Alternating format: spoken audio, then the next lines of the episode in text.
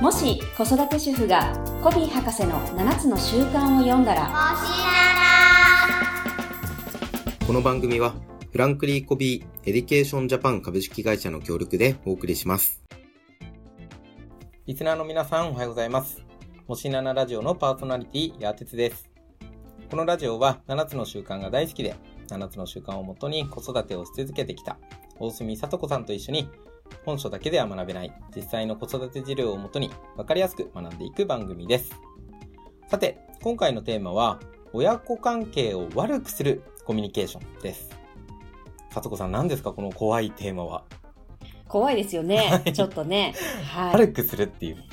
ねみんなね、よくしたくて基本コミュニケーション取ってると思うけど、確かに。だから結果悪くなることも十分あり得ると思うので、うんちょっと今日はこの辺の恐ろしいテーマを扱っていきたいなと思います。でも大切ですよね。本当によくしようとしているのに、実は悪くするコミュニケーションをしちゃってるよっていうことが起きているってことですよね。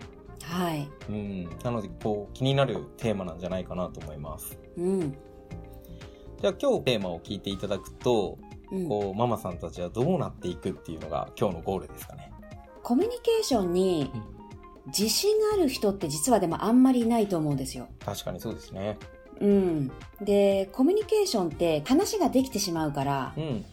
できてるつもりになってるけどう、ん。でも自信がありますかって言われると、ね、最近コミュ障とか言ったりしますけど、うんはい苦手な人が意外と多いええので、うんまあ、まず今日ちょっと4つポイントをご紹介するんですけおど、ーはい。まあ、しかもこれをやったら悪くなるよっていう4つのポイントをなるほおど伝えするので、はいその1個でもやらなければ、ん。間違いなく関係は良くなっていくと思うのでうん、うんうんうん子供とのコミュニケーションに少しずつ自信を持ってもらいたいなと思います。なるほど。じゃあまあ今日のゴールは本当に子供とのコミュニケーションに自信を持つっていうのが一つのゴールですね。はい。うん、確かにそのために悪いコミュニケーションっていうのを知っておく、まあ、今まで知らずにやってしまうことがもったいないっていうところですよね。うん、そうなんですよね。うん知らないだけだからね、みんなそうね。知らないからやってしまうと気づかないうっん。ていうところを、まずは今日は知っていただくっていうのが一つのテーマになるのかなと思います。はい。はい。で、先ほど4つっていう、もうなんか、多分早く聞きたいんじゃないかなと 思いますので、早速その4つを、さとこさんからぜひ紹介いただけますかはい。ありがとうございます。この4つ、おそらく全う員、ん。 かなりの頻度でやってると思います。なるほど。大変残念ながら。。なるほど。はい。なので多分聞いてて、はいあっと思うことが多いと思うんですけど、はい。まずはね、こうフラットにこう情報として取ってもらえればと思うんですが、はい1個目は、まあ、裁く、おー。砂漠。まあ、否定するっていうような意味もね、込めてるんですけど、はい。なるほど。例えばこう子供がこう何か言ってきた時に、うんまあ、話を例えば最後まで聞かずに、あもうそんなのダメとか、ああうんー。なるほど。まあ、一方的なこうこちらの例えば解釈だったり価値観で、はい。いい悪いとか、うんうん合ってる間違ってるっていうのを、うーんこうこちらで判断してしまうような感じです ね。いや、絶対やっちゃってますよね。うん、なるねほえどまだ喋ってる途中なのにみたいな。で、本当はこのお子さんたちが伝えたいことと違う可能性もあるってことですかね。そうなんですよ。そうそうそそういうこうそう。とですねうん、まだ途中なんで。そう。うん。やってそうだなっていうのをドキドキしながら。 うんね、あとはやっぱりこう子供の例えばなんだろうこう目先のとか表面的なうんその言葉とか行動だけを見てうん。こうさばいてしまうこともすごいあるなと思ってて、おーうん、なのでできればねこうもう少し余裕を持って、うん。うんその目的とかうん。その言動の奥にある思いとか、うん考えをなんか聞いてあげてほしいなっていつも思うんですけど。うんなるほど。なかなかそこまでこうたどり着く前にうんやっぱジャッジしちゃうんですよね、こちらがう。ん。そういうことですね。うん、目的、考え、思いを聞くって、なんかそれだけ聞くと、ちょっと難しそうに聞こえちゃうんですけど、うんなんかやりやすいポイント、さばいてしまわないようにするポイントってなんかありますかまあ、効果的な質問としては、ん。え、なんでそれやったのって、その why を聞いてあげるっていうのがすごく。くいいかなと思ってて。なるほど。うん。どう見ても行動はおかしいけど、うん。でもやっぱりやったからにはなんか動機があるわけなんですよね、必ず。はい。うん。だからなんかそこをこう確認してあげてほしいなと思いますね。おーなるほど。まあ、表面的に言動だったりやったことに対して裁くっていうことをまずは、まあこれが良くない悪くするコミュニケーションだってことですね。そうですね。ちなみになんか分かってるようで分かんないなって僕今ちょっと思っちゃったんですけど、はいはい。うん。なんでさばいたらいけないんですかねまあ、ここはね、もしなな、ならしの習慣うんなんですけど、あの、理解して理解されるっていう習慣があるじゃないですか。はい。うん。ここがやっぱり要はコミュニケーションとか人間関係を扱ってる、うん。まあ、箇所だと思うんですけど、はい。理解して理解される。うん。この順番がすごく大事だなと思ってて、うん。理解するが先なんですよね。なるほど。相手を理解することが先。うん。で、次に今度はやっぱ自分を正しく理解してもらう。っっていうコミュニケーションってこの順番がすごく大事うん。なので、この理解するっていうところから考えると、この裁くっていうのはあんまり効果的じゃないなと思うんですよね。なるほど。第五の習慣ですね。はい。まあそうか確かに途中でとかあのジャッジするっていうのは理解される自分の考えを伝えようとしちゃってるってことですね、そうそうそうそう。う。なんるほど分かりやすいですね、うん。ありがとうございますじゃあちょっと2つ目に行きましょうかはい。二つ目も、もうね、絶対1000%みんなやって ます。特特に子供が子供が小さい時は、もうこれをもう乱用してると思うんですけど、はいこれね、脅かす。なるほど恐ろしい響きですよね、こう聞くと。うんまあでも脅かすって言っても大小あれど小さくてもやっちゃうっていうことですよねやっちゃいます。あの、うん最近ないと思うんですけど、はいあの、ちょっと前に、鬼から電話っていうアプリが流行ったんですよ。へえ知ってますてつさん。聞いたことはあります聞いたことあります、はい私、最初あのアプリを見た時も衝撃的うで、んでもね、すっごいたくさんのママたちが、あのアプリをね、ものすごくね、使ってましたね。てめっちゃ使えるみたいな感じで。えーまあ、要はもうその名の通りですか鬼から電話が来るんですか、電話かかってくるんですよ。えでも子供に、そんなことしてると、ーうん鬼から電話かかってくるよみたいな感じで、はいはい、ほら見なさいみたいな感じで使うんですけど、ど、で、いろんなバージョンがあるんですよ。鬼バージョンとか、妖怪バージョンとえか。ーでね、めっちゃ怖いの。絵もすごい怖いんですよ。あーもうまさに脅かすの代表例ですね他にどんな脅かすがよく見るシーンですか脅かす。まあでも、あとは、あの、まあ、そそんなことやったらこうなるよとか。あーなるほど、うんこうなっちゃうよっていう話ですねそうですうね。んうん。なんかだからお脅かそうと思ってっていうよりは良かれと思って言ってたことが実は脅かしてたっていうことですかそね。うそうそうそう。まあもちろんね、基本的に良かれと思って子供とはいコミュニケーションを取ってると思うんですけど、そうですよね。そうそうそう。ただあと一つ、うん脅かすっていうところに関して言うと、やっぱりコントロールしようとする意識が強いかなと思いますね。うん。なるほうん,、まあどれもね、そうですけどね、うん今日の話は。ど。こうしないとこうなっちゃうよっていうのを、うんなんか自分の押し付けをしてコントロールしよそううとでしてするとね。うん。まあ、あとはねやっぱりこう砂漠もそうですし脅かす、うん次に出てくるものもそうですけど自分がされた経験っていうのも少なからずあるんですよね。ありますようんね。うん。うん。なのでママさんたちが悪いっていう話ではなく、うんまあ、実はこういうのよくやっちゃうけどこれって親子関係を悪くするコミュニケーションだよっていうのを知ってもらうっていう気づいてもらうっていうところが今日のテーマですねそうです、そう改です。めてですがうん。うん。なるほどまあでも自分がされたら嫌ですもんね。そうですよね確かうにん確かに、じゃあ脅かすはこの辺りで大丈夫ですかはい、大丈夫です。じゃあ3つ目なんでしょうかはい。三、つ目、これはね、罰するです。察する罰する。はいうん。いやこれもやるでしょうねそんなことしてたらもう夕飯今日食べさせないよみたはいいなさ、はいはいはいまあ脅かすとちょっと似てますけどねうーんうんなるほど。まあでも具体的に脅かすはこうなっちゃうよっていう、まあ、言葉での脅かすだけど、うんこう罰するっていうのはなんか具体的ななんとかをあげないよとか。そうですねうんうおん小遣い減らすとかううんーん。ん、いやこれ僕やられました ね。やられてますねまあよくあるのはこうテレビうん見させないとかあとゲーム取り上げるはい携帯取り上げる。るっていうのがすっごい多いなと思います、なるほうん多いですねあの今うち息子高一ですけど、ど。はい。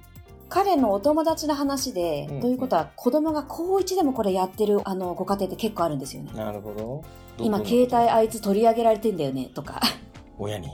うんえーうんこれやっちゃうとでもなんかやりがちだなって確かに思ったし、うんなんか学校でもよくあるじゃないですか漫画持ってきちゃダメだから取り上げる とか、なんかやることでなどんなデメリットがあるってことなんですか罰することのデメリットですよねなんかややっちゃいがちだと思うんですよこうスマホを取り上げるとか、なんかそれもうんまさにコントロールしようとするの一環だと思うんですけどなんか一個思ったのは信頼関係がやっぱり日々入るよねとか、うんうんうんうんうん、罰さないとやらないみたいな話になるんですかね。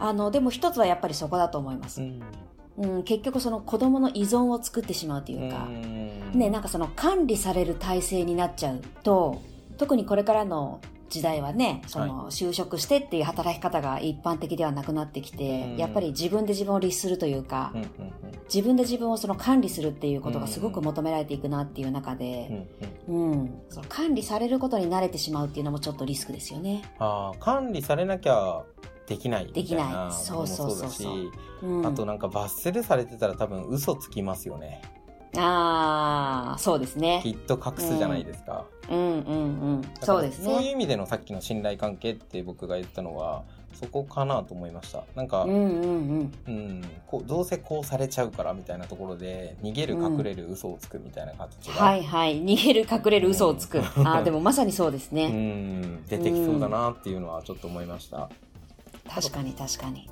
子供って無意識にそういう自分を守る本能じゃないですけど、そういうのはいがはい出てきちゃうんですねこのこういうことをしていると。うんうんなるほどななんかすごく分かりやすいですねでもやってそうですよね。うんうんまああのどれも簡単なんですよねうん確かにやる方からするとはいうんめちゃくちゃ簡単ですよねめちゃくちゃ簡単なんですみよんなやってるしみたいな。本当そうそうそうであとすぐ結果が出るのでああなるほど、それもねあるあるのかなと思いますねうんすぐ結果出るっていうのは子供をまさにコントロールできちゃうって話ですかそう子供が言うこと聞くからすぐうんまあまあでも結果的に長期的に見た時に悪くなるんだよっていうことですね。そうですよね。まあ、7つの習慣で言うとね、その効果性と効率性っていう話がいっぱい出てくると思うんですけども、うんまさにこれは効率性のアプローチで、なるほどね、でも子供が自立することに関してうん効果的かって言われたらもう絶対ノーなのでう。んうん。というとやっぱそのコンパスより時計にフォーカスしてしまってるからこういうことをしてしまうのかなっていうのもうんありますよね。なるほどあの、7つの習慣だとよく、あの、リーダーシップとマネージメントうんうんとか効果性と効率性みたいな感じで、この区別化が多分すごく重要だっていうことを教えてくれてると思うんですけど、例えば子育てにおける効果性はコンパスはどこに向かってるかっていうと、まあ、ほとんどのご家庭で子育てのゴールは何ですかって聞くと、うん自立っていう方が多いですよ。うんはいでそれはやっぱり最も一番よくあるうんゴールかなって思うんですけど、はいなのでコンパスは常に自立を指しているべきうんうん、あでも目先の時計ばっかり見てると、うんもう早く言うこと聞いてほしいとか、早く早く早くしなさいってよく言っちゃうんですけど、はいはい早くしなさいっていう時ってどっちかっていうとこのコンパスが頭からスコーンって抜けてる時が多いんですようーね、んなるほどうん、でもとにかく今を何とかしたいみたいなね、うんうんうんその場しのぎになっちゃうんですね、そうそうそうその場しのぎっていう感じですねまあでも気持ちもわかるんですけどね周りの目があるとかそうそうそうそう私実際やっぱ時間にすっごい追われてるので、うんママたちはそうですねね早く帰ってご飯作んなきゃとか、うんお風呂入れなきゃっていうね、余計なことしてほしくないですもんねそう、もうやること死ぬほどあるかはら、やっぱ時計になってしまうんですけど、うん、あの、大事な時だけコンパスを押さえてほしいなっていう感じですね。なるほどいつもいつもじゃなくてうんいいのでね。うん。わかりましたありがとうございますじゃあ自立をさせるためにっていうところでじゃあどんなコミュニケーションがいいのかと、そうですね。で、うんじゃあ悪くするの4つ目はどんなコはいミュニケーションでしょう、いやこれも、もう超あるある。うん褒美で釣る。ご褒美ご褒美、なるほど何々をしたら何々あげるよとか、買ってあげるよ、みたいな。あーこれねえ。めちゃくちゃやると思いますしえなんでダメなんですか、あ、でもやっぱそれこそ、はご褒美がなきゃやらなくなってしまったら、なるほどうん。でさっきのやっぱ主体性っていうところとまたちょっと似てますよね。そういうことですね自立を奪ううんっていうことですね、そうそうそう。う。うんね、人参ぶら下がってないと、す前に進めないようになってしまったら、はいね、誰かに常に人参ぶら下げてもらわないといけないのでうね。んそういうことですね、うん。まあこれも確かにあるんでしょうねうん。成績どういう風になったらこうしてあげるとそかうそうそうそうそううんなんか大なり小なりありそうですよねそうですねでも気づかない小さなこともいっぱいあるなっていうのはうん思います、これ4つともそうですね大きさとか小ささとか関係なく大事ってことですよねうんうんそうですねうんでもなんか褒美で釣るって分かりやすくコントロールできできるじゃないですかそうそうそううんこれをなんか褒美使わずに大隅家はどうやってやってたんですか、人がこうなんだろう何かをする時の動機で、はい、一番私が好きなのは、はいやっぱりそこに成長があるかどうかっていうところかなって思うんですよね。うん。なので、例えば、あの、これを達成したらうん、何々を買ってあげるようじゃなくて、うん。うんこれを達成したら、あなたにこういう成長があって、それがこういうふうにつながっていくよねっていうところ、はい。うんまあ、成長フォーカスにしてきたところはやっぱり多いですうね。うーんんまあそれもどうなりたいかがあるからっていうことですかね。うんうんうん。なんかすごくいいですよね。そこがなんだろう自分の中である意味褒美じゃないですか。うん、でもそうそうそ物う。的じゃなく精神的だったりとか、達成感とかうん。そういう成長にフォーカスする褒美ってなんかある意味いいですよねでも。いいですよやっていね。くでも本当にこう、この価値観が根付いたら、うん。ね、その自分の成長を楽しみに、例えばチャレンジできたりしたら、はい。多分それってすごい財産だと思うんですよいね、やー子供にとって。。なるほど。うん。確かに確かに。なんかもうこの自立をコンパスでってさっき言ったのにめちゃくちゃ繋がってますもんね。うん。すでに褒美を上げすぎてしまった場合どうしたらいいですか上げすぎてしまった場合、 はい。どうだろう。まあでも、あの、まあ、褒美に限らず、今日のこの4つを、うん。絶対みんなやってると思うんですよ。はい。もう無意識に。うん。なので、特にこの4つの中で、一番でも自分がやってしまってるものって何かあると思うんですよね。うん。あ、これ一番私やってるなっていうのが必ず一つあると思うのうん、で、もうまずは、もうやらないと決めるんっていうのが一番いいかなと思います。おーもうん。う先にこの4つをやらないと。うん。裁く、脅かす、罰する、褒美で釣る。うんこ。れをやらないって決めることが大事だっていうことですかね。そうですね。うんあの、7つの習慣でもね、あの、3つ目の習慣が、こはう、い優先事項をうん。優先するっていうところだったと思うんですけど、やっぱあの中でも、その、公選事項を明確にするっていうのも一つ出てきたと思うので、う。うんん、まずはもうやらないものを決める方がうん。簡単かなと思いますね。なるほど、なるほど。うんまあ、。やっちゃってたなって気づきつつも、もうやらないぞと決めると。そうそうそう。でやらないことでどういうことが起きるかっていう、まさにパラダイムシフトを起こしていただかないと、うん。やっちゃうってことですね。なんかやらないっていそううですね行動だけじゃなくて、うん。やるとどうなっちゃうのかなっていうものの見方、うんパラダイムを変えていただうんうくんとうん一番良さそうですね。そうですねう。ん。うん。まあ、おそらくちょっと頭使わないと、はいまあ、やらないということは他のコミュニケーションを取らなきゃいけないので。確かにそうですよね。ね。で、今までやってこなかったことをもしかしたらそこに追加するかもしれないから、うんはいちょっと頭使うし、うん。うん。あの、いつもいつもできるとは思わないですけど、なるほど。うん。やっぱ10回のうち1回を封印するような感覚ですうんうねん。。そうですよね。うんなんかいきなり10回とも全部やらないことに。無理無理。そうですよね。うん無理ですよね、無理無理。そう。だからなんか結構完璧目指しちゃうじゃないですか。そうなんですよね。うそうじゃなくん。て本当に一歩一歩子供と一緒に成長するくらいの感覚でいいんですかね。うん。なんかもう面白がってもらいたいなって私は思ってて。はい。うん。だから、例えばね、褒美で釣っちゃったなとか、うんうん脅かしちゃったなっはいて思う時も、そんな落ち込む必要はなくてう、ん。うん。ああ、もう私、今日もやっちゃったなって思いながら、じゃあはい次どうしようかな、みたいな、うんこうんう、ちょっとこう、うんゲーム感覚じゃないけうど、ん。うん、確かに。面白がる。そうですよね。なんか徐々に徐々に気づいたら大きく変化してるみたいな小さな変化が大きな変化を呼びますからね。うん。いきなり大きな変化を求めちゃうとなかなか苦しくなっちゃうので。そうそう、苦しくなっちゃいまうす。ん。うん。楽しくなくなっちゃうからね、そのプロセスが。う了ん。解しました。じゃあそういう意味ではあの今日親子関係を悪くするコミュニケーションっていう中で、はい。結構ゾッとするテーマだなっていうのを最初に僕もあの、うんお。伝えした通りだったんですがでもなんか聞いてみたら当たり前だなって思うこと、うん。